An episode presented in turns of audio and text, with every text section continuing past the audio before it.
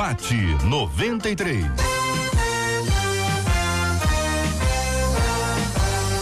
Realização 93 FM. Um oferecimento Pleno News. Notícias de verdade. Apresentação J.R. Vargas. Alô, meu irmão, alô, minha irmã. J.R. Vargas já está aqui, se recuperando ainda rouco para dar o seu alô, meu irmão, alô, minha irmã. Amanhã, se Deus quiser, ele já estará com a voz, ó, ponto de bala. Mas por enquanto você fica com o meu alô, o meu alô, meu irmão, o meu alô, minha irmã, que não está na altura. Mas estamos juntos em mais uma super edição do Debate 93, porque para nós é uma alegria. E você sabe, você fala com o Debate 93. Ali com o debate 93 2461 0093. E-mail debate arroba rádio 93.com.br. Facebook Rádio 93 FM. Site www.radio93.com.br. Vale com 93 pelo WhatsApp 96803 8319. 96803 8319 aniversário do seu pastor e da sua pastora, conta pra gente, 968038319 é o WhatsApp. Você vai escrever pra gente o aniversário, o nome do seu pastor, da sua pastora, da sua igreja, quantos anos a igreja está fazendo. Ontem surgiu aqui o aniversário de uma cidade, conta pra gente também, se for aniversário da cidade onde você mora.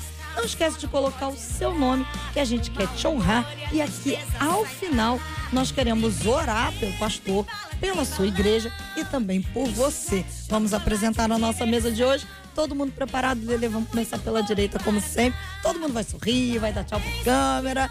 Reverendo Hélio Tomás está aqui preparado com a gente. Ao lado dele, o pastor Paulo Lima, também super preparado.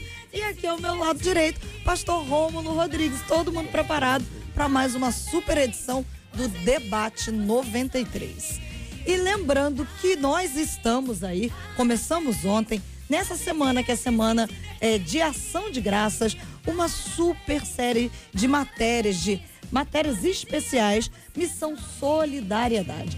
Ontem você ouviu a história do Pão Solidário lá na minha terra, em Duque de Caxias, contado pela Fernanda Paredes. Hoje você não pode perder. Quem vai contar pra gente mais uma super história de solidariedade é Mariana Menezes. Mas ao final do debate eu te conto que história é essa.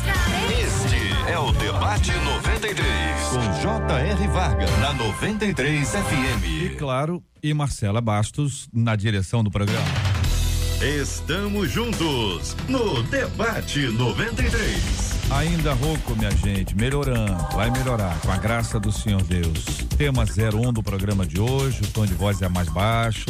A Bíblia diz que devemos ocupar a nossa mente com coisas nobres, verdadeiras e puras. Mas e quando tudo que vem ao nosso pensamento são coisas que não glorificam a Deus? O que fazer para pensar sempre nas coisas que vêm do alto? O fato de pensar em coisas mundanas é um sinal de que a minha vida não foi transformada? Por que tenho tanta facilidade em pensar e até cantarolar besteiras? Qual o caminho para ser alguém cujos pensamentos agradam a Deus? Pastor Rômulo Rodrigues, bom dia, bem-vindo. Queremos saber a sua opinião sobre esse assunto, pastor. Bom dia, meus irmãos. Bom dia, os amigos da mesa. Bom dia, você que está nos ouvindo nesta manhã. Eu acho que a mente da gente é, sem dúvida, o maior campo de batalha que todos nós temos.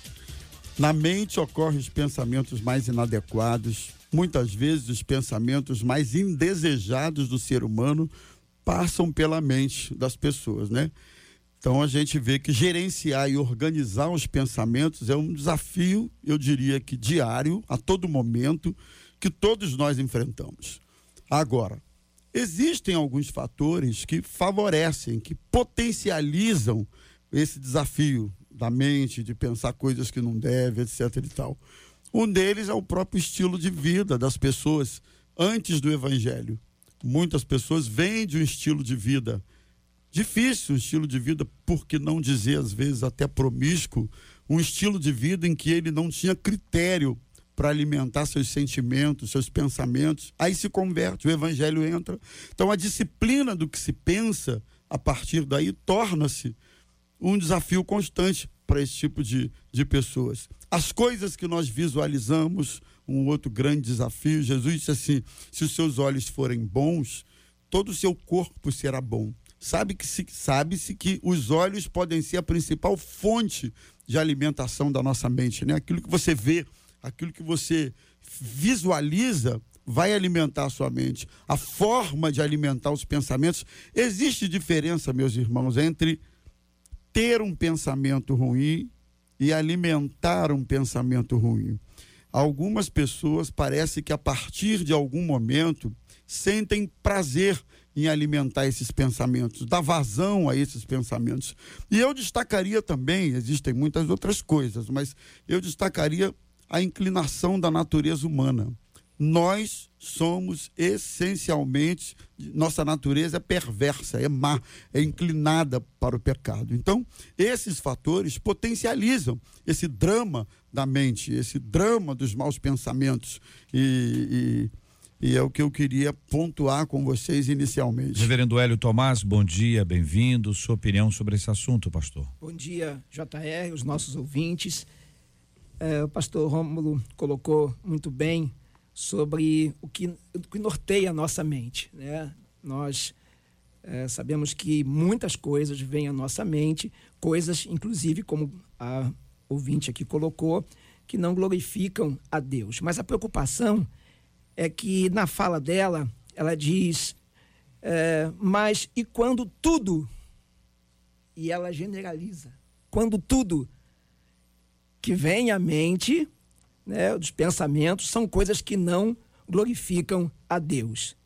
Né? E aí a gente percebe que nesse momento, né, se, se há algo que possamos dizer para ela, é que ela precisa consagrar a sua mente, consagrando a sua vida ao Senhor. Nós sabemos que a batalha espiritual é a batalha da mente. Né? O que nós recebemos, as informações lá de trás, como foi bem colocado aqui, antes até da conversão, as práticas de vida. Tem coisas que vêm à nossa mente, mas nós decidimos o que queremos continuar pensando. Nós que decidimos, é, porque pela mente também inicia o processo de salvação, mas nós decidimos o que devemos, o que deve tomar a nossa mente, nosso desenvolvimento intelectual, nossas habilidades é, pela mente devem ser consagradas ao Senhor. E eu acho que aí tem uma relação ou uma correlação também com aquilo que está no coração dela, né? Porque a Bíblia ela ela faz essa uh, uh, esse, esse intercâmbio entre mente e coração, né? Aonde está o coração dela, né? Certamente é o que a mente tem pensado. Pastor Paulo Lima, bom dia, bem-vindo. Sua opinião sobre o assunto, pastor. Bom dia, graça e paz eh, J.R. Vargas e todos os ouvintes da 93 aqui, todos os debatedores. Então, eu estava lendo aqui todas as nuances aqui, né, dessa pauta de hoje, e a gente também vê assim, né, pastores, não sei se vocês concordam comigo, mas eu vejo assim um quadro crônico de imaturidade, até a partir mesmo de algumas perguntas tão simples que a pessoa faz aqui, como manter a mente nobre, é, como deixar de ser tentada. Então a gente vê também assim uma uma falta de conhecimento. O que fazer para pensar Exatamente. sempre nas coisas do alto. Queridos, é. isso são coisas básicas. A, a, a Bíblia diz em Lamentações 3:21, se você tem que pensar em alguma coisa, pense naquilo que te traz esperança. Aí a Bíblia também diz em 1 Tessalonicenses 5:23, cuide do corpo, da alma e do espírito. Então a gente vê assim, olha, se, se eu for analisar, né, no ponto de vista meu aqui, é, clinicamente olhando para todas essas informações, ricas para poder ajudar essa pessoa é, com critério, com amor, com graça, sem hostilizar ela em momento nenhum, mas que a gente possa ser um instrumento é, não só para essa vida que fez essas perguntas é, por via de e-mail, mas por outras pessoas também estão passando por isso. A gente está vivendo um, um, um grande é, problema de natureza dentro das igrejas, nas empresas, é, dentro da própria família, de imaturidade pessoas imaturas, pessoas que não se obrigam a crescer. E no reino de Deus, se tivesse uma frase para pessoa imatura, é, até aqueles mesmo que estão querendo é, obter as bênçãos e não conseguem, para o imaturo, a frase que eu acho que seria liberado para elas e até para todos nós que não queremos crescer numa área é fora do alcance das crianças Não, porque é, bênçãos e, e heranças é, para uma pessoa imatura acaba, vendo, acaba virando maldição. Então eu olhei assim para essa pessoa hoje que escreveu isso e, e olhei aqui para sete dicas que eu gostaria de deixar, porque são as pessoas que nos procuram nos gabinetes, nos procuram lá na casa de recuperação de casamento, e eu vi que ela é exatamente um quadro daquelas pessoas que a gente já atende. Então eu pontuei aqui sete coisas que eu penso que vai ajudar ela. A primeira coisa, a primeira situação é que ela tenha certeza de quem ela é. Você precisa saber quem você é o que você está passando agora, o que você escolheu.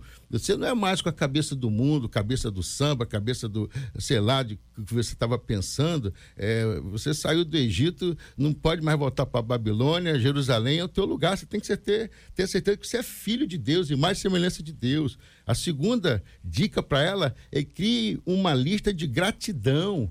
Pessoas gratas têm a mente mais favorecida, mais saudável. Em Romanos 16, de 1 a 4, Paulo tinha uma lista de gratidão. Obrigado a Áquila, obrigado a Priscila. Pessoas gratas têm uma mente melhor também. E elas crescem quando são gratas.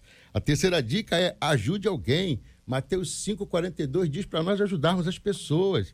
E tem muita gente que está vivendo numa ostra e não quer ajudar ninguém, só quer ajudar a si próprio. Ei, no reino de Deus é façamos. A quarta dica é tenha conselheiros maduros, maduros, pessoas maduras para te amadurecer. Tenha pessoas maduras, não ande só com Timóteos, mas ande também com alguns Barnabés, alguns Paulos na tua vida. Em Tiago 5,13 diz: tem alguém precisando de ajuda? Chame os presbíteros, vocacionados, pessoas maduras que vai te ajudar a sair de problemas, os quais eles já venceram. A quinta dica seria: cultive um momento de refletir lendo a Bíblia.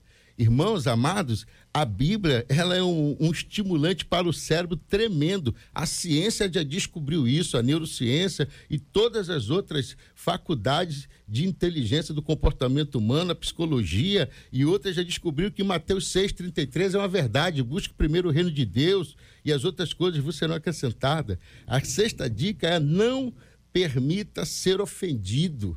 Gálatas 5, Gálatas 2:20 diz: "Já não vivo eu, mas Cristo vive em mim. Ei, morto não reage. Se você está com Cristo, você morreu para as coisas da ofensa. A ofensa é uma arma letal para você ficar imaturo e a sua mente não funcionar. E a sétima dica é tenha uma agenda responsável com seus exercícios físicos. A Bíblia diz: "Cuide do corpo, da alma e do espírito". Essa tríade que nos que nos favorece, essa tríade que nos leva para algum lugar. Quando a gente faz exercício, a gente mexe com a nossa mente, a gente mexe com o nosso corpo, a gente para de, de, de, de pensar em bobagem, a gente começa a pensar naquilo que realmente tem valor e que nosso tempo aqui na Terra é passageiro, ninguém sabe o dia de amanhã, ninguém sabe quantos dias mais vai viver. Então eu penso que no cunho geral daqui do nosso trabalho para ajudar alguém nessa mesa de debatedores é a gente tentar tornar as pessoas mais maduras, como diz a palavra de Deus em Romanos 8, 8 e 14, que fala dos filhos tecnons, que são os filhos imaturos, e fala dos filhos ruióis, que são os filhos maduros.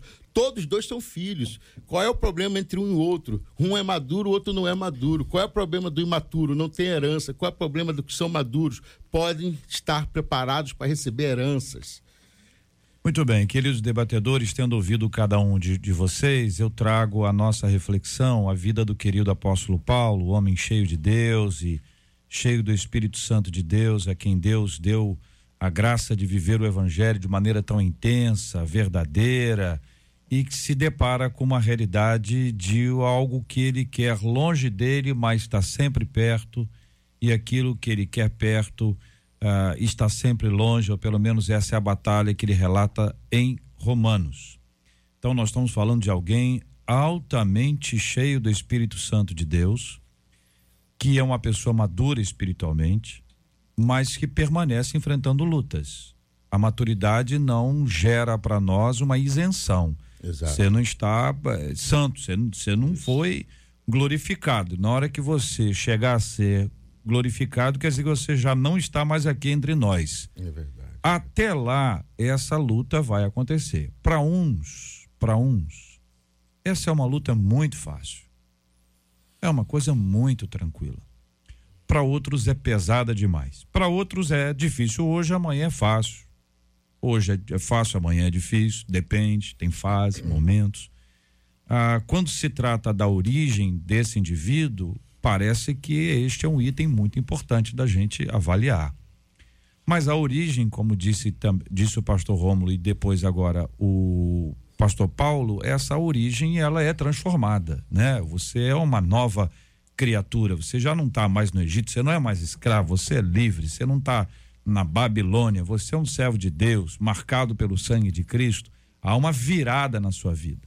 Você tem aquilo que está alimentando. Está alimentando como?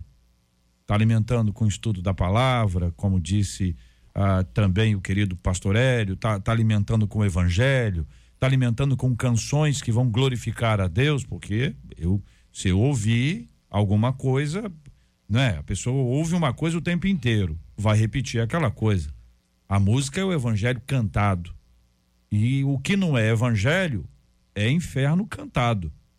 Que vai cantado, vai cantado, entra na mente das pessoas e de alguma maneira Exatamente. elas acabam absorvendo aquilo e aquilo se torna real para elas. Você veja que quando Paulo fala aos Efésios, ele diz: enchei-vos do Espírito, falando entre vós com salmos e hinos e cânticos espirituais. Então você tem o louvor, além de todos os salmos, né? Presente na nossa história como algo que vai nos alimentar. E aí você se depara com a natureza, que é essa briga toda que a gente tem o tempo inteiro. A luta contra a carne. Espírito contra a carne é, é a briga que dura a vida inteira. O que me parece é que alguns se esquecem que nós estamos numa batalha. E que esta batalha é a batalha pela santificação. E sem a santificação, ninguém verá a Deus. Exatamente. Então parece que a gente de vez em quando tira férias. Certo? Tira férias. E esquece. Hoje eu estou de férias. Ninguém trabalha, ninguém estuda, nós estamos aqui de boas. Entendeu? Isso faz com que a nossa vida espiritual po possa ser danificada em razão de algum tipo de influência. Quero agradecer as, os sete princípios que o pastor Paulo trouxe, os três princípios que o reverendo, que o pastor Rômulo trouxe, as reflexões é, é, profundas e especiais que o reverendo Hélio trouxe e trazer o assunto de volta à mesa. Eu, eu creio que a tua colocação acerca do apóstolo Paulo como exemplo e finalizando sobre a proposta, ou melhor, a ordenança de Deus sobre uma vida santificada, seja santo porque eu sou santo, também buscar a santificação sem a qual ninguém verá a Deus, nos faz entender que é, a necessidade é, de nós é, estarmos é, nessa batalha da mente, essa batalha espiritual, nos rendendo ao Espírito Santo de Deus. Por quê? Porque uma vida santa, né, e buscar viver uma vida santa, isso é um processo, é um processo contínuo, contínuo. Porque quando você vive uma vida santa, até a possibilidade, até pensar no pecado já incomoda só em pensar no pecado já te incomoda, já te confronta. Né? Então, a necessidade né, de, de nós buscarmos é, as experiências do Espírito Santo em nós, a transformação que o Espírito Santo de Deus produz em nós através de uma busca de vida santificada. Nós podemos decidir o que queremos receber, né? JR falou aqui sobre a questão da música, o que ouvi. Foi exatamente o problema que ela apresentou aqui. Ela diz o seguinte: bom, mas pode é, até, até cantar besteiras, quer dizer, uhum.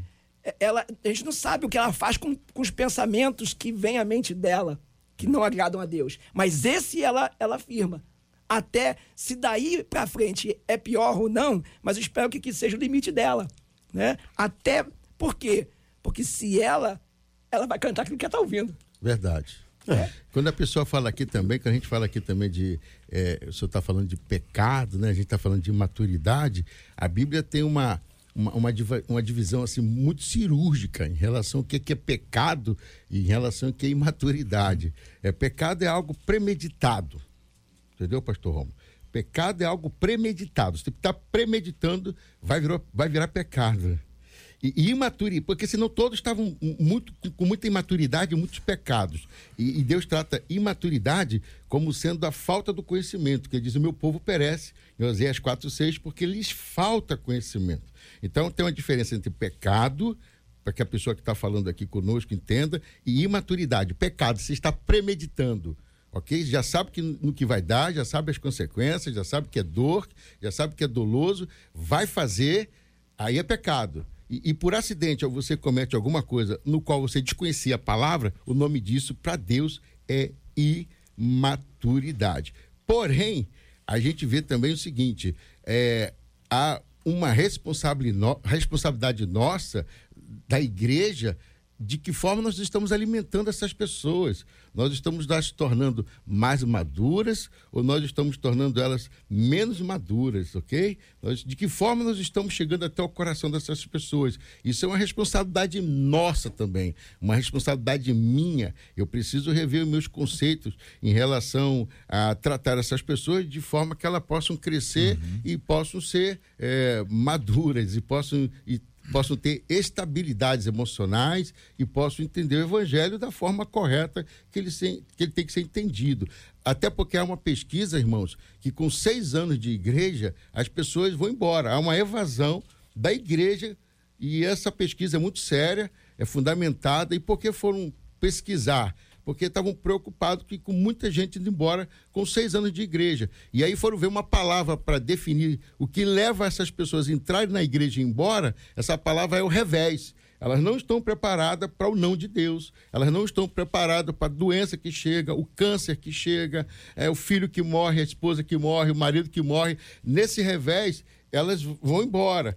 E eu acho que a igreja, nós como igreja, precisamos rever isso. Porque pensa bem, se a pessoa veio do mundo para a igreja, qualquer danceteria tem um som melhor do que as nossas igrejas. Qualquer shopping é mais bonito e tem banheiros melhores do que a nossa igreja ok? Qualquer cinema tem uma sala gelada, gostosa, melhor do que a nossa igreja. Mas o que faz com que as pessoas, mesmo com revés, fiquem dentro da igreja? O Espírito Santo de Deus e o Espírito do amor de Deus nas pessoas. Então a gente precisa fazer com que as pessoas tenham um encontro com o Espírito Santo de Deus e o amor chegue para elas de uma forma que elas permaneçam e amadureçam, mesmo no revés. É, muito interessante o, o que o pastor está colocando. Mas eu gostaria de dar uma pequena guinada aqui no nosso, na linha de raciocínio da mesa. E eu queria pontuar o seguinte: é, uma, um dos primeiros, um dos primeiros pontos que leva uma pessoa a mudanças na sua vida é quando ela reconhece a sua dificuldade. Eu acho que alguém que tem uma dificuldade, seja ela qual for, mas não constata, não reconhece, não pede ajuda, dificilmente ele vai encontrar o caminho da mudança. Mas a nossa ouvinte escreveu esse e-mail para aqui para a rádio, é uma luta que ela está enfrentando, é uma dificuldade que não só ela, eu tenho certeza que muita gente que está nos ouvindo nesta manhã compartilha dessa mesma luta, dessa mesma dificuldade, com níveis de maturidade diferentes. O pastor está colocando muito bem aqui, a maturidade influencia na maneira como você enfrenta essas lutas, é verdade. Mas a gente precisa considerar que os níveis de maturidade são distintos, são diferentes, né?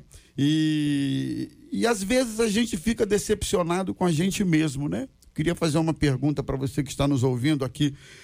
Você nunca se decepcionou com você mesmo? Não, eu já, comigo mesmo. Muitas vezes eu já me peguei pensando em coisas que não deveria, planejando coisas que não deveria. Algumas vezes eu já me vi interceptando processos na minha vida que iam culminar numa prática, como o pastor colocou aqui muito bem, o pecado, uma vez consumado, gera morte, é o que a Bíblia fala. Então isso acaba fazendo com que a gente chegue, uma determinada hora, a gente pensa assim: será que eu sou crente mesmo? Será que eu sirvo para esse negócio de crente mesmo? Você nunca pensou nisso, não? Me desculpa se eu estou escandalizando alguém aqui na mesa ou que está nos ouvindo, mas em algum momento eu já pensei: será que eu dou para isso mesmo? Será que realmente eu sou uma pessoa convertida?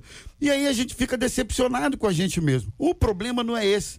O problema é para onde a sua decepção está te levando. Se a sua decepção está te levando para longe de Deus, para se, se distanciando das coisas de Deus, aí você tem um problema potencialmente muito mais sério, muito mais grave.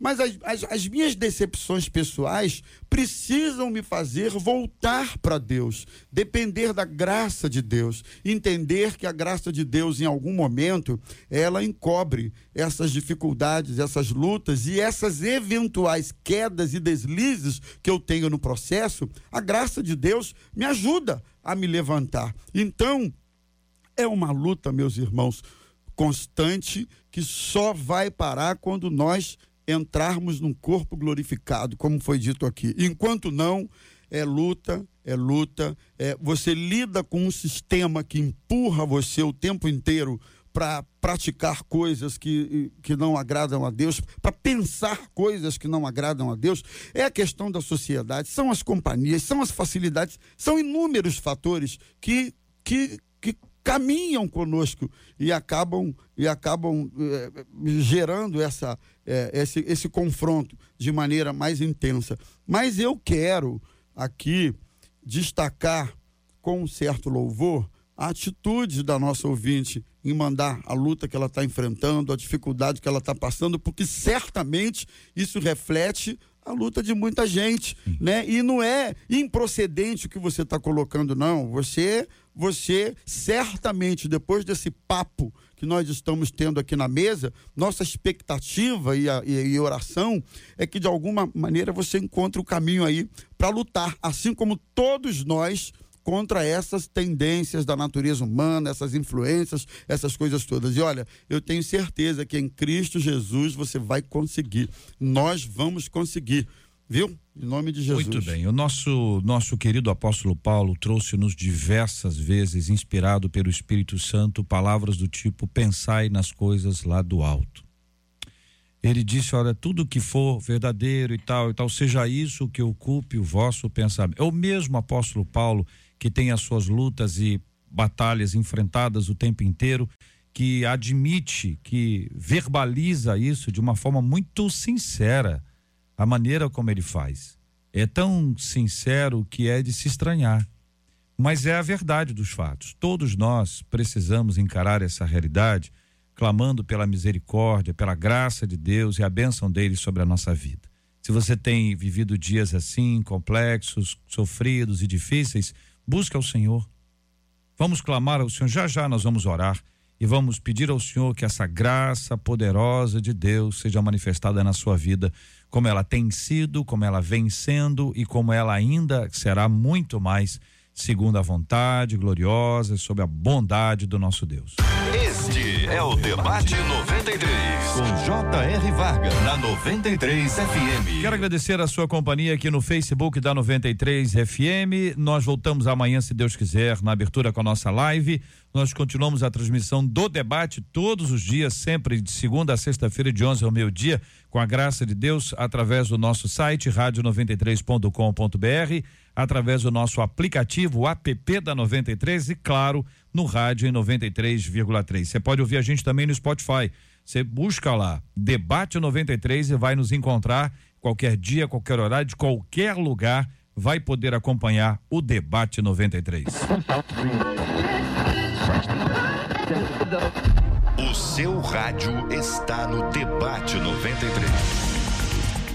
Uma jovem de Tucumã, lá na Argentina, pensou que tinha adotado um gatinho, mas ela descobriu que o animal que ela estava criando, na verdade, era um puma selvagem. A Florência Lobo encontrou Tito, é o nome do pseudo gatinho, e a irmãzinha do Tito durante um dia de pesca. Ela ouviu os miados, levou os bichinhos para casa e cuidou deles até que a fêmea morreu uma semana depois. Florência continuou com Tito, com quem ela dormia todos os dias. Um tempo depois, ela descobriu a verdadeira identidade. O Tito era um puma de Iaguarundi, uma espécie considerada selvagem. E aí a gente pergunta: essa notícia nos leva a pensar sobre identidade em vários aspectos. É comum a gente idealizar a identidade de alguém? O que fazer com a decepção de descobrir que uma pessoa não era de fato quem nós pensávamos que fosse? Por outro lado, quais são os riscos de se assumir uma identidade para a qual não fomos criados? E a gente cita João 1,12, que diz: Contudo, aos que o receberam, aos que creram em seu nome, deu-lhes o direito de se tornarem filhos de Deus. Reverendo Hélio Tomás, vamos começar ouvindo o senhor sobre esse tema. É, é um, é um, um julgamento, né? Aqui nos lança sobre uh, o que, qual é a, a visão que nós temos a partir do que nós percebemos ao ver algo, alguém, é, na sua aparência, é, na sua, no seu perfil, né? E isso isso é um pouco é, constrangedor, porque isso pode levar a erros, erros de avaliação, erros de atitudes, né, pela má avaliação.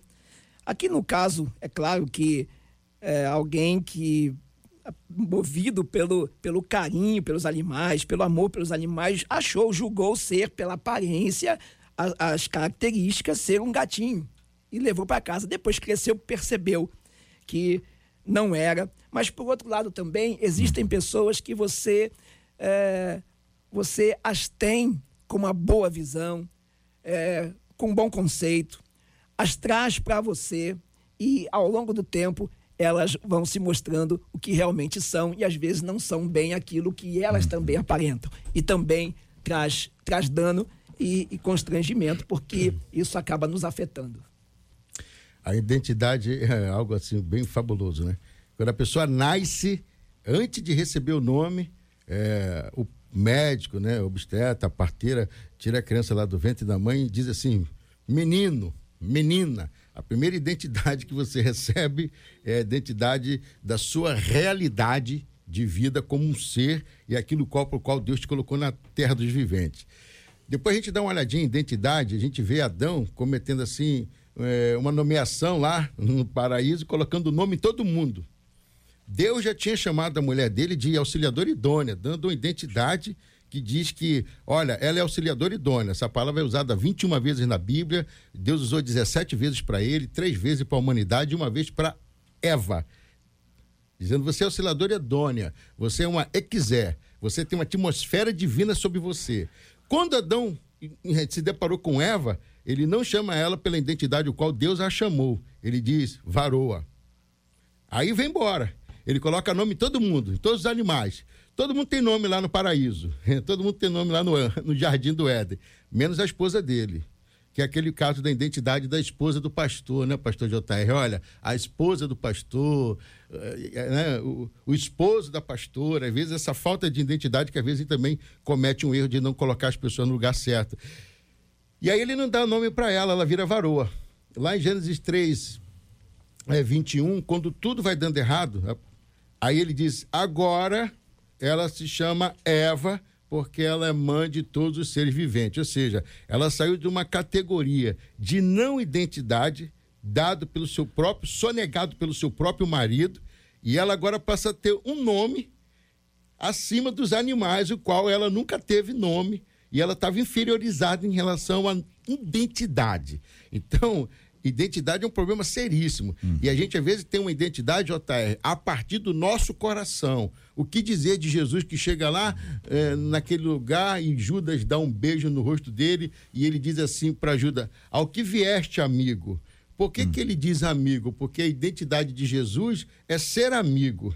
A identidade de Jesus é exalar amizade. Então ele olhou para Judas a partir daquilo que saía de dentro dele. Porque, na verdade, quem ganha um beijo de um traidor, chamar ele de amigo, ele não chamou ele a partir da identidade dele, chamou ele a partir da identidade que há dentro dele. Então a gente tem muito essa coisa, de às vezes a gente confundir um pouco, JR, hum. e todos os ouvintes, as pessoas do qual nos cercam, por causa do nosso próprio coração. Então, eu sou incapaz de querer ofender as pessoas. E quando ofendo, eu me retrato logo, porque eu não durmo. Na verdade, eu perco a noite de sono pensando numa ofensa Enquanto eu não me retrato, aquilo, aquilo para mim comina a minha alma. Morre, eu estou morrendo. Então, assim, eu preciso entender e preciso fazer com que as pessoas entendam que às vezes a gente também gera uma identidade numa pessoa a partir da nossa própria identidade. Marcelo, isso aqui é o que? É uma onça? É um puma. O puma é puma. O gato é gato. Puma não vira gato, gato não vira puma. Então, tem certas marcas que são assim: a identidade é, é isso aí. É homem, é homem, é mulher, é mulher. É uma marca. O que o pastor Paulo disse. Aliás, o pastor Paulo tá. O, o, o médico não fala mais isso, pastor. Fala o que Fala não, é. Quem fala isso é a ultrassonografia. o médico nessa altura já sabe. O médico nessa altura já sabe. O, ca... o médico né? da Ultra é que fala. O senhor quer dizer isso, né? O médico da Ultra. Ainda, o médico da Ultra. o médico da Ultra fala. que um completa o né? outro. É, é, é, homem, é homem, é, é, é, gato, é gato, é puma, é puma. Agora o evangelho, vamos lá pro, pro, pro evangelho. o evangelho faz novas todas as coisas, né? O apóstolo Verdade. Paulo escreve, mencionado sempre, segundo aos Coríntios 5:17. Assim se alguém está em Cristo, é nova criatura. As coisas antigas já passaram e eis que se fizeram novas. Eu faço aqui um link com o assunto 101. Porque existem vários depoimentos dos nossos ouvintes aqui no nosso WhatsApp que é reservado, né? O Face é aberto, o WhatsApp é reservado de gente que teve vida muito pesada. Gente já passou por muita coisa difícil. E que às vezes pode ser chamado ou chamada por alguém que o ou a encontra e diz: Você é isso. Só que a pessoa já não é mais ela, ela fisicamente é a mesma pessoa, mas espiritualmente é uma nova criatura. Essa identidade que Cristo nos traz, que Cristo, olha, isso é um milagre. Isso aqui não é repetição. Eu sou isso, eu sou isso. Sabe que é aquela pessoa? Uhum, uhum. Não, eu sou magro, eu sou magro, eu sou magro, eu sou magro. Tem que falar isso na hora do, do almoço. Quem não, não come, entendeu? Na janta, que não janta, na hora do bolo, não, não come. Então, eu sou magro, eu sou magro, eu sou magro. Funciona porque está falando e não come. Mas a transformação espiritual, ela é completamente diferente de uma disciplina. E digo disciplina por causa do seguinte, olha, você pode ir pro, pro exército, você pode ir para a marinha, para a aeronáutica, tem regra, tem disciplina. Cabelo, a barba, as mulheres com a roupa, é, é, aí tem o, o, o, o, a, o vestuário, mas você acorda cedo, você anda, disciplina, tá certo? O atleta, disciplina. Você pode repetir isso, ler a Bíblia, orar, mas nada acontecer, porque você só está se acostumando. Uhum. Você entrou, quer dizer, termina. Por que, que vários atletas engordam? Por que, que o militar, no final de semana, ele deixa a barba? Porque a, a barba precisa, a pele machuca todo dia, todo dia, todo, todo, dia. E o cara, às vezes, se aposenta e deixa a barba. Por quê? Ele não aguenta mais aquele negócio. Então, quando se trata de evangelho, é nova criatura, é milagre, é espiritual. Então, não importa quem você é, que tipo de vida você teve no passado, se o evangelho entrou. Se o evangelho entrou, mudou. Quem está de fora está vendo. Vou te dar um exemplo só para ilustrar. Mateus, coletor de impostos. O texto registra, Mateus 9, 9. Vendo Mateus na coletoria, Jesus disse: segue-me. Todo mundo viu Mateus, o coletor de impostos. Jesus viu Mateus, o discípulo. Todo mundo viu Zaqueu, Zaqueu. o publicano. Maioral, hein? maioral. Jesus viu o transformado, o convertido, disse que hoje houve salvação nesta casa, viu? Salvo. Então, esse olhar de Cristo é o olhar que deve entrar na nossa vida para nos fazer, ou para fa fazer que nós nos vejamos dessa forma. E com um detalhe a mais que eu considero muito importante: olhar o outro. Quando alguém diz assim, eu duvido que uma pessoa com essa vida mude, é porque ela não está olhando com os olhos de Cristo. É verdade. Ela está olhando com os olhos humanos. Talvez ela mesma não tenha vivido uma transformação poderosa como essa. Então eu estou dizendo isso porque o que eu estou lendo, vocês três não estão lendo. Uhum. Certo? Então são registros de pessoas que contam as suas histórias, que são histórias pesadas. Viveram coisas pesadas. Mas em Cristo, em Cristo, não é na igreja, no coral, no conjunto, no pastor, em Cristo. É por isso que o evangelho, por isso que a, a, a igreja tem que falar do evangelho. Quando a igreja fica lá, você vai ficar rico, você vai ficar bom, vai estar tá tudo certo, é só vitória, e não tem evangelho nessa história, dá seis anos aí, como disse o pastor Paulo, a pessoa tropeça e cai. Pastor Romulo, era a sua vez de falar, né, meu irmão? Nem sei mais, mas acho que sim. Não, é, é, eu acho que é muito importante frisar, você desenvolveu uma linha de raciocínio que deu um gancho aqui muito interessante para gente, que essa perspectiva de nova identidade, ela só existe em Cristo mesmo. Nada, nenhum outro fator, por mais que uma religião eh, pregue coisas boas, bons costumes, etc, etc, mas ela não tem a capacidade de mudar o homem na sua essência o evangelho promove uma transformação no indivíduo na sua essência. Algumas pessoas podem dizer assim: eu me converti no dia 8 de abril de 1999, às duas e meia da tarde. Pronto, ali marcou uma nova identidade na minha vida. Parei de fumar, parei de beber, parei disso, parei com aquilo, e ali a minha vida foi transformada. Outras pessoas dizem assim: a partir do dia 9 de abril de 1999, às duas horas, começou um processo de transformação na minha vida. Às vezes a mutação dessa identidade é processual, irmãos, ela é uhum. gradativa, mas é fato, é importante enfatizar que uma nova identidade só em Cristo Jesus, só em Cristo Jesus. Agora, eu me permito aqui voltar a pergunta. É, a notícia nos leva a pensar sobre a identidade em vários aspectos. É comum idealizarmos a identidade de alguém. O que fazer quando você se decepciona com alguém? Ora, a nova identidade, voltando um pouquinho ao que foi dito antes, ela não isenta o processo que todos nós estamos envolvidos. Nós temos uma nova identidade, ponto. Jesus transformou, nossos valores mudaram, ponto. Mas as lutas do dia a dia, elas nos acompanham e eventualmente você, volto a dizer aqui, se decepciona com você mesmo. Então, as pessoas às vezes nos decepcionam porque projetamos nela uma expectativa que nem ela nunca ofereceu, né? Às vezes você acha que a pessoa é uma coisa, pode atender certas expectativas que você acha que ela pode e não pode. E isso se estabelece em todo tipo de relação. Escandaliza não, mais uma vez, mas eu costumo dizer assim: um casal casado. Eu sou casado há 27 anos. Eu tento, eu tento atender a todas as expectativas que uma esposa tem em relação ao esposo, certo? A minha esposa querida Osair. Mas em alguns momentos eu chego à conclusão que eu não consigo atender todas as expectativas. Tem coisas que eu não, eu estou tentando, eu não consigo. Agora, daí uma decepção total, peraí, você vai na essência da pessoa, você não está vendo que ela já, já avançou nesse processo de mudança? Nós não chegamos lá, mas nós avançamos, já melhoramos. Então é muito cruel quando você se desaponta com um aspecto na, no comportamento da pessoa, você jogar no lixo todo o conjunto que vem sendo construído ao longo da caminhada, porque a pessoa falhou num aspecto. Isso é cruel, né? Cruel. Isso é, é triste. Cruel, cruel. E muitas vezes joga a pessoa na vala da decepção consigo mesma. Muitas vezes, muita gente acaba se, se frustrando com isso. E diz assim, ah, eu não, eu não tenho condições.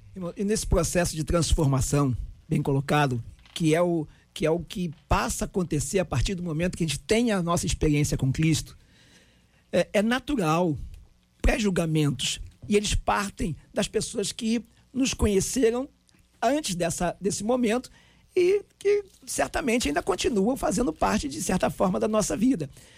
O JR colocou, o JR colocou aqui o exemplo de, é, de Zaqueu. Né? Jesus decidiu ir à casa dele, cear com ele, mas lá fora os julgadores estavam dizendo como pode Jesus entrar e cear na, na, com, com um pecador. Eles estavam focando na vida até então de Zaqueu. Quando eu me converti, é, alguns colegas meus na época disseram, não dou seis meses. Por quê? Baseado na minha vida antes da experiência com Cristo. Isso vai acontecer sempre. E mesmo depois, mesmo ainda nesse processo de transformação, nós vamos ter sempre os acusadores, porque eles faz, fazem parte do, desse processo que é a batalha espiritual com que nós é, travamos contra a nossa carne, contra as circunstâncias deste mundo e que conduzidos por Satanás, que é o acusador. Amados irmãos, a Bíblia em Mateus capítulo 23, versículo 15 diz algo que mexe com o meu coração, mexe com todos nós, mexe com o evangelho, mexe com a igreja e com a nossa responsabilidade. Onde diz assim, ó: Ai de vós, escribas e fariseus, hipócritas, pois que percorres o mar e a terra para fazer um prosélito, ou seja, um novo convertido. Depois de tê-lo feito, o fazeis filho do inferno duas vezes mais do que a vós a gente tem que tomar o cuidado muito especial para que a gente possa entender que uma pessoa que chegou próximo de nós, ela está num processo. Tem muita gente que tem assim, ó, vou, vou usar um nome assim, é, que é um nome não muito técnico, mas a pessoa que vende o corpo, na é verdade, ela, a gente às vezes quer que ela se converta de tudo para nós chamarmos ela de irmã. Na verdade, chame ela de irmã para que ela possa se mudar de tudo. O fato de eu tirar uma foto, uma selfie, ao lado de uma, de um bêbado na rua não me torna alcoólatra. O fato de eu parar numa esquina e falar com uma prostituta para que ela tenha uma experiência com Cristo e eu pregue a palavra para ela, não me torna uma pessoa que vá para a prostituição com ela. Então a gente tem que ter isso também muito definido e ajudar as pessoas vendo que se a gente já está num nível, como diz a Bíblia, se a gente está num nível melhor, elas não estão, a gente tem que esperar que ela vá para esse nível tal que a gente Caminhar desejou um dia, fracos. desejou um dia chegar e chegamos. Então tem que ter paciência, por favor. Uma Chame palavra. a primeira pessoa de, de amigo, de irmão, depois tente fazer a transformação dela. Uma palavra para quem vive ah, a questão de caminhar na presença de Deus, mas sentir-se ainda rejeitado ou acusado, ainda que sem palavras, viu? Existem ocasiões em que a gente que acha que as pessoas estão olhando. A gente, "Epa, tá todo mundo me olhando estranho, eu acho que é isso. né? É, é natural. é- Todo mundo tem, todo mundo tem. Todo mundo tem esse, esse negócio. Você chega atrasado ao culto, alguém te olha e diz assim, olha lá, hum, chamando a minha atenção. O pastor olhou, o pastor me viu, o diácono olhou. Ninguém nem viu. Ninguém nem viu. A pessoa que se, se entrega. Mas existem coisas que a gente às vezes sabe que as pessoas marcam mesmo. Isso é verdade. Mais uma vez, citando Paulo, ainda Saulo. Tendo chegado Saulo a Jerusalém, procurou juntar-se com os discípulos. Com os discípulos. Com os discípulos. Bravo. Vamos, vamos lá, porque aqui não é. entendeu? Discípulos seguidores do Facebook da época. Discípulos. Com, um- um- com os 11 lá. A turma que estava firme lá. Que crise foi criada ali. Certo? Todos, porém, todos, porém, o temiam. É, é natural, né? O temor aí, né? Convenhamos, não acreditando que ele fosse discípulo. Aí é uma encrenca. Não vai, não vamos entrar nela. Mas existiam razões humanas para eles não acreditarem. Mas espirituais, muitas outras. Aí que Deus usa os seus servos, porque a gente precisa de ajuda, ainda que a gente não venha acreditar. Aparece alguém enviada por Deus, nos abraça e diz assim: Olha, eu asseguro, eu estou acompanhando, estou caminhando junto. Essa aqui é uma nova criatura. Mas Barnabé, tomando consigo, levou os apóstolos e contou-lhes como ele vira o Senhor no caminho e que este lhe falara, e como em Damasco pregara ousadamente em nome de Jesus. Estava com eles em Jerusalém, entrando e saindo, pregando ousadamente em nome do Senhor. Falava e discutia com os helenistas, mas eles procuravam tirar-lhe a vida. Tendo, porém, isto chegado ao conhecimento dos irmãos, levaram até a Cesareia e dali o enviaram para Tarso. Veja que no momento inicial existe uma, sei lá. É, Depois verdade. Barnabé pega e leva para os apóstolos. Os apóstolos não só abraçam, como autorizam que ele autorizam que ele pregue. Veja que a, pre- a pregação era algo muito importante.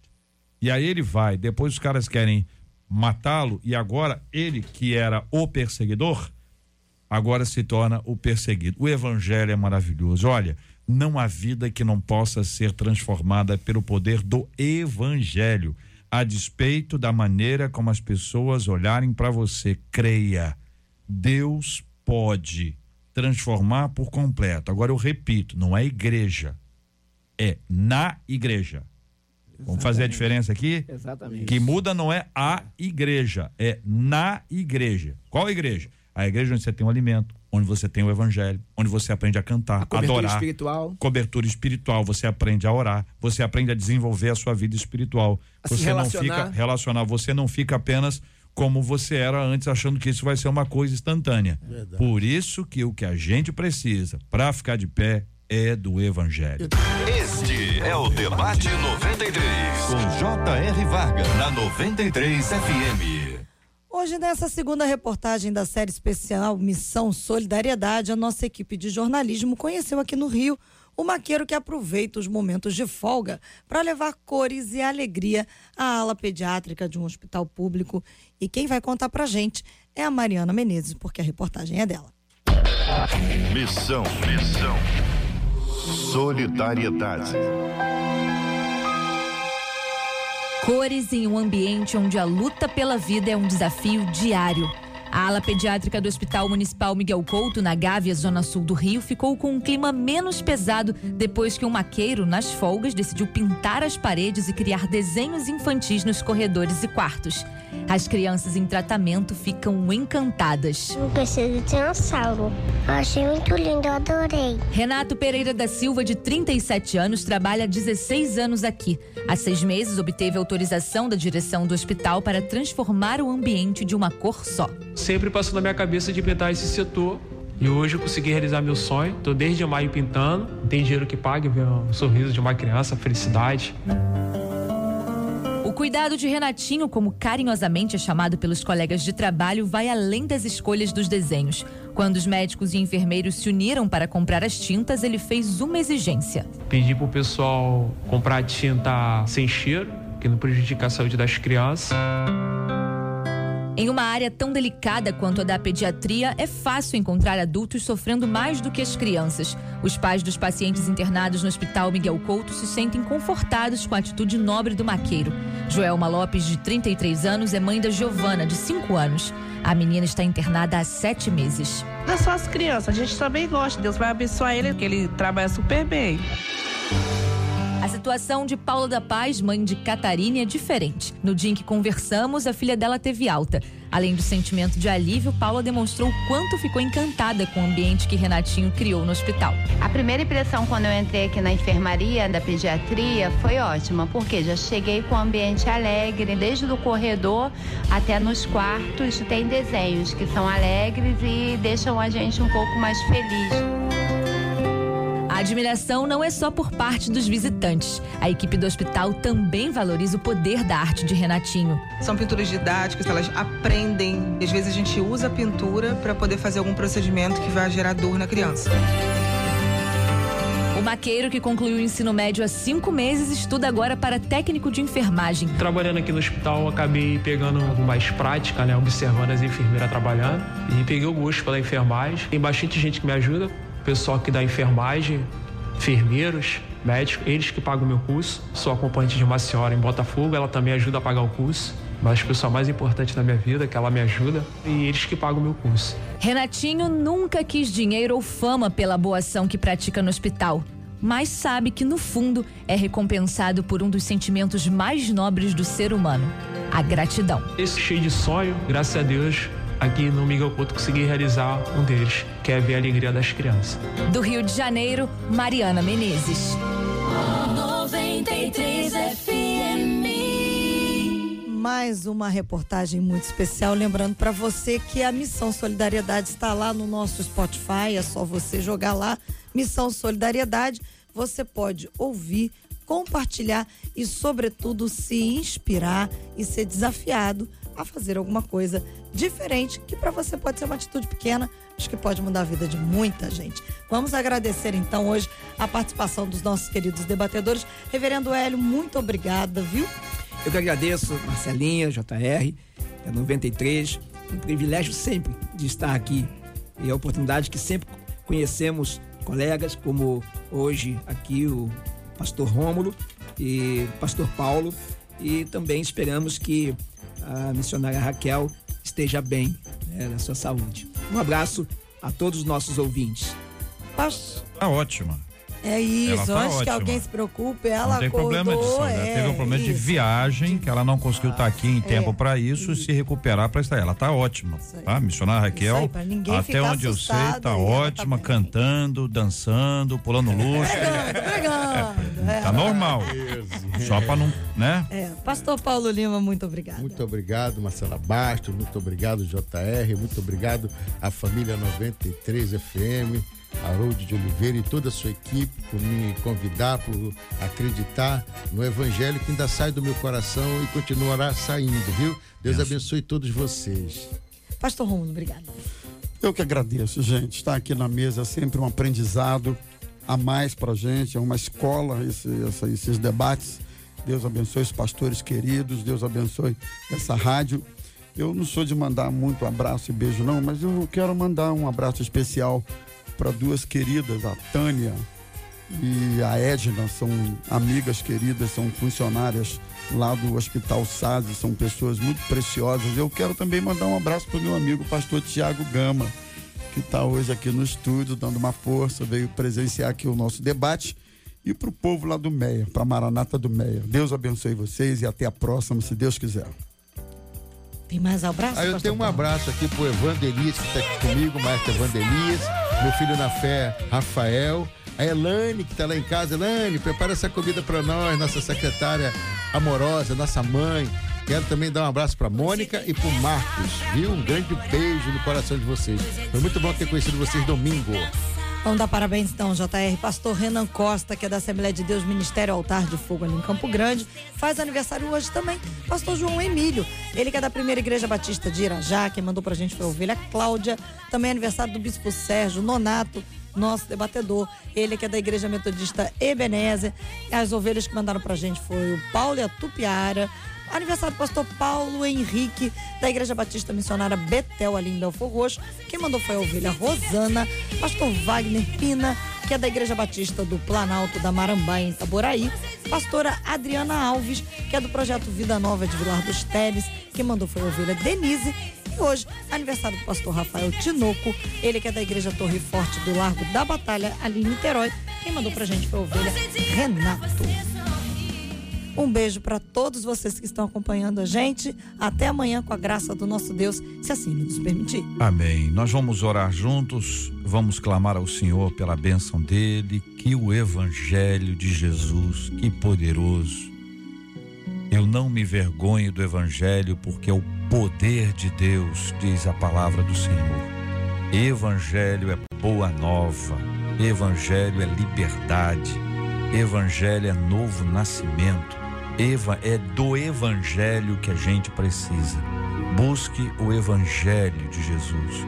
Ele está presente no Novo, mas também está presente no Antigo Testamento. O Antigo aponta para o Novo e os dois se complementam. A palavra de Deus é uma só, Antigo e Novo Testamento. E a palavra conta uma única história, a história da redenção. Ela nasce lá em Gênesis e culmina lá no Apocalipse, passando por todos os livros da Bíblia. Leia a Bíblia à luz dos evangelhos e você vai encontrar Jesus em cada cantinho do Antigo e do Novo Testamento. Vamos orar pela cura dos enfermos e pelo consolo aos corações enlutados, em nome de Jesus. Senhor, nós glorificamos o teu nome por esta manhã tão preciosa. Louvamos o teu nome pelo poder do Evangelho de Jesus Cristo. A tua palavra diz que o Evangelho é loucura para os que perecem, mas que para nós que somos salvos, ele é o poder de Deus. O Evangelho tem transformado tanta gente, milhares e milhares e milhões de pessoas têm experimentado o poder do Evangelho. Então nós rogamos a Ti, Senhor, que o Evangelho alcance aqueles que nos ouvem nesta manhã, de uma forma ou de outra aqueles que não te conhecem, que sejam alcançados pelo Evangelho. Aqueles que já tiveram encontro contigo, que sejam aperfeiçoados, que sejam amadurecidos, como nós aprendemos aqui nesta manhã, Senhor, através da tua palavra. Nós oramos pelos queridos pastores que estão fazendo aniversário, cujos nomes foram mencionados aqui: Pastor Renan, Pastor João Emílio, Sérgio Nonato, Paulo Henrique, Wagner, Pastor Adriana, Pastor Rafael, são irmãos queridos que nós rogamos em favor deles a tua bênção, a tua graça. Rogamos também, Senhor, a tua bênção sobre a nossa ouvinte que mandou esse e-mail aqui para a rádio, para que o Senhor a socorra na sua luta, no seu drama, na sua dificuldade que ela de fato possa crescer na graça e no conhecimento do Senhor, assim como todos nós. Fica conosco, abençoa a direção desta rádio, a vida do JR, da saúde ao teu filho a cada dia, da Marcela, toda a produção. Jesus, receba a nossa gratidão e o nosse louvor. Nós te louvamos em nome de Jesus. Amém. Que Deus te abençoe. Você acabou de ouvir Debate 93.